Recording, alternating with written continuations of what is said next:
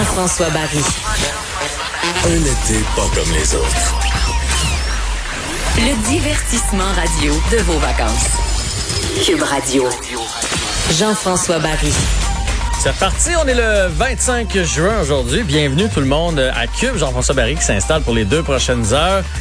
Et je vous avouerai que cette petite journée de congé a fait le plus grand bien. Ça m'a permis vraiment de me calmer le nerf, de décanter tout ça. Mais aussi, je trouve que quand ça arrive au milieu de la semaine, je sais que c'est plate parce que ça nous empêche de prendre un long week-end. Mais on dirait que ça repose plus parce qu'on reste à la maison, on prend le temps de dormir. sinon, on serait tout allé dans un un chalet, aller voir de la famille. On aurait fait quelque chose. On aurait eu euh, samedi, dimanche, lundi, par exemple. Là, des fois, on revient fatigué. On n'a pas le temps de faire le lavage, faire l'épicerie, faire tout ce qu'on veut à la maison. Fait que là, on dirait que ça a été une petite journée vraiment d'accalmie hier. Ça a fait du bien.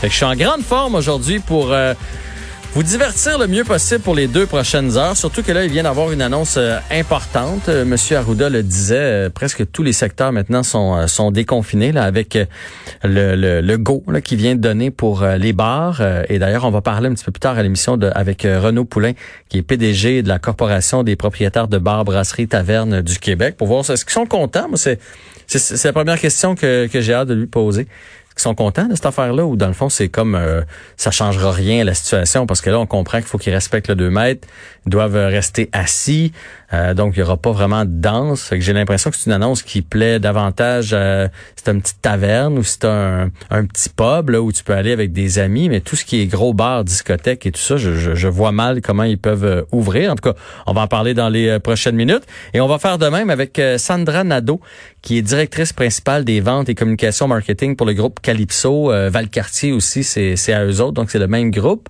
Euh, eux autres aussi ont reçu le, le OK.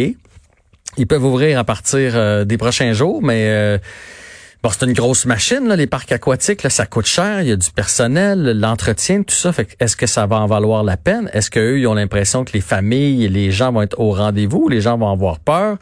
Euh, j'imagine que les espaces de restaurants et d'alimentation vont être fermés. En tout cas, bref, ça va être très intéressant de discuter avec euh, ces gens-là euh, tout à l'heure.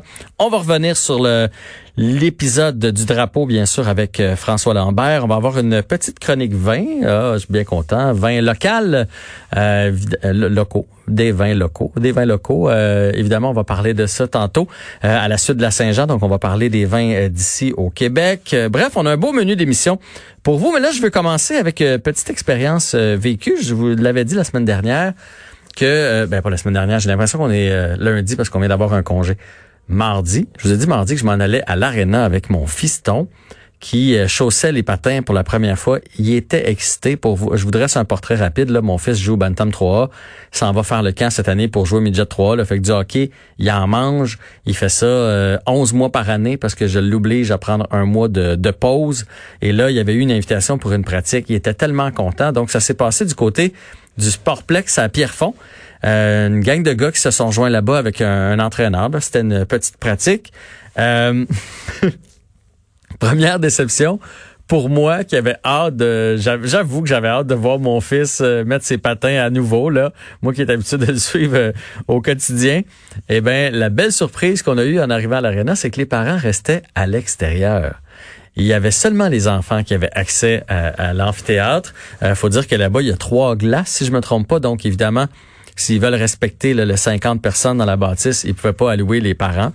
Euh, donc, euh, on, euh, Nathan et tous les autres joueurs avaient le droit d'être là. Il y avait des ligues de garage aussi, c'était la même chose. Là.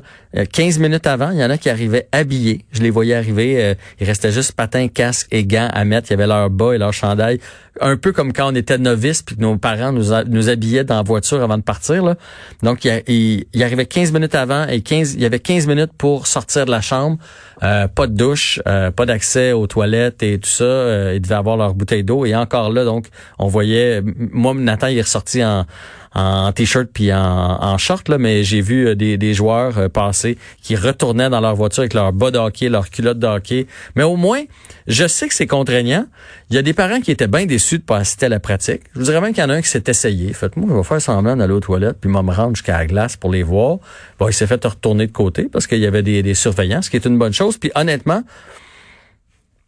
oui, c'est plate, mais si ça peut nous permettre de continuer de faire nos activités, il y a des consignes partout là, on, va se le dire là, peu importe ce qu'on fait, on soit des amis à la maison, on va au restaurant, on va à l'aréna, peu importe où ce qu'on va, il y a des consignes, on va au centre d'achat, mais il faut les respecter si on veut continuer à vivre. Puis dans les fêtes, je sais que ça nous brime là.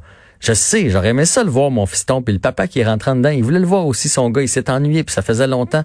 Mais honnêtement, ça change rien. Notre gars est sur la glace, tu sais, il y a pas six ans, là, il, il me regarde pas dans là. C'était juste pour mon plaisir personnel. Fait que entre euh, moi qui reste dehors, l'été, on va se le dire, à prendre une petite bière parce qu'on est allé au dépanneur. On a pris une petite bière, tout le monde ensemble, euh, installé là avec les valises de les, les, les valises des, des, voitures ouvertes. Là, on s'est installé là, puis on a pris une petite bière les papas ensemble. Entre ça, hein, être brimé, puis mon fils qui peut qui peut jouer au hockey, ben ben c'est sûr que je prends la, deuxième option. Puis si parce que là, il y a des tournois qui vont commencer, la saison va commencer. Il y a d'ailleurs le Midget 3 hier qui a annoncé qu'ils vont faire une saison régulière 40 euh, parties au lieu de 42 parties. Et si jamais ils nous disent, c'est que les enfants, les parents, vous restez dehors, vous aurez le résultat à la fin, vous saurez s'il a mal joué, pas mal joué, si le coach l'a benché, s'il y a deux buts, une passe, s'il a eu la première étoile, vous saurez ça après. Ben, si c'est ça que ça prend, ben, ce sera ça que ça prend pour qu'on puisse continuer de rester ouvert, qu'on puisse continuer la distanciation, qu'on puisse continuer à vivre. Bref, ça a été euh, mon, expérience de hockey. Et parlant de hockey, je veux juste lever mon, euh, mon chapeau à Kim Saint-Pierre parce que euh, c'est, hot. Là. Elle a été intronisée au temple de la renommée du hockey. Elle va l'être, en fait. Elle a reçu l'appel de Lanny McDonald. Je sais pas si vous vous souvenez du moustachu Lanny McDonald qui jouait pour les Flames de Calgary. Ben maintenant, c'est lui qui est en tête de ça. Donc, c'est la huitième joueuse, hein, évidemment, parce que c'est surtout des, des hommes. Donc, huitième joueuse intronisée au temple de la renommée du hockey. Deuxième québécois seulement après Daniel Goyette et c'est la première gardienne de but.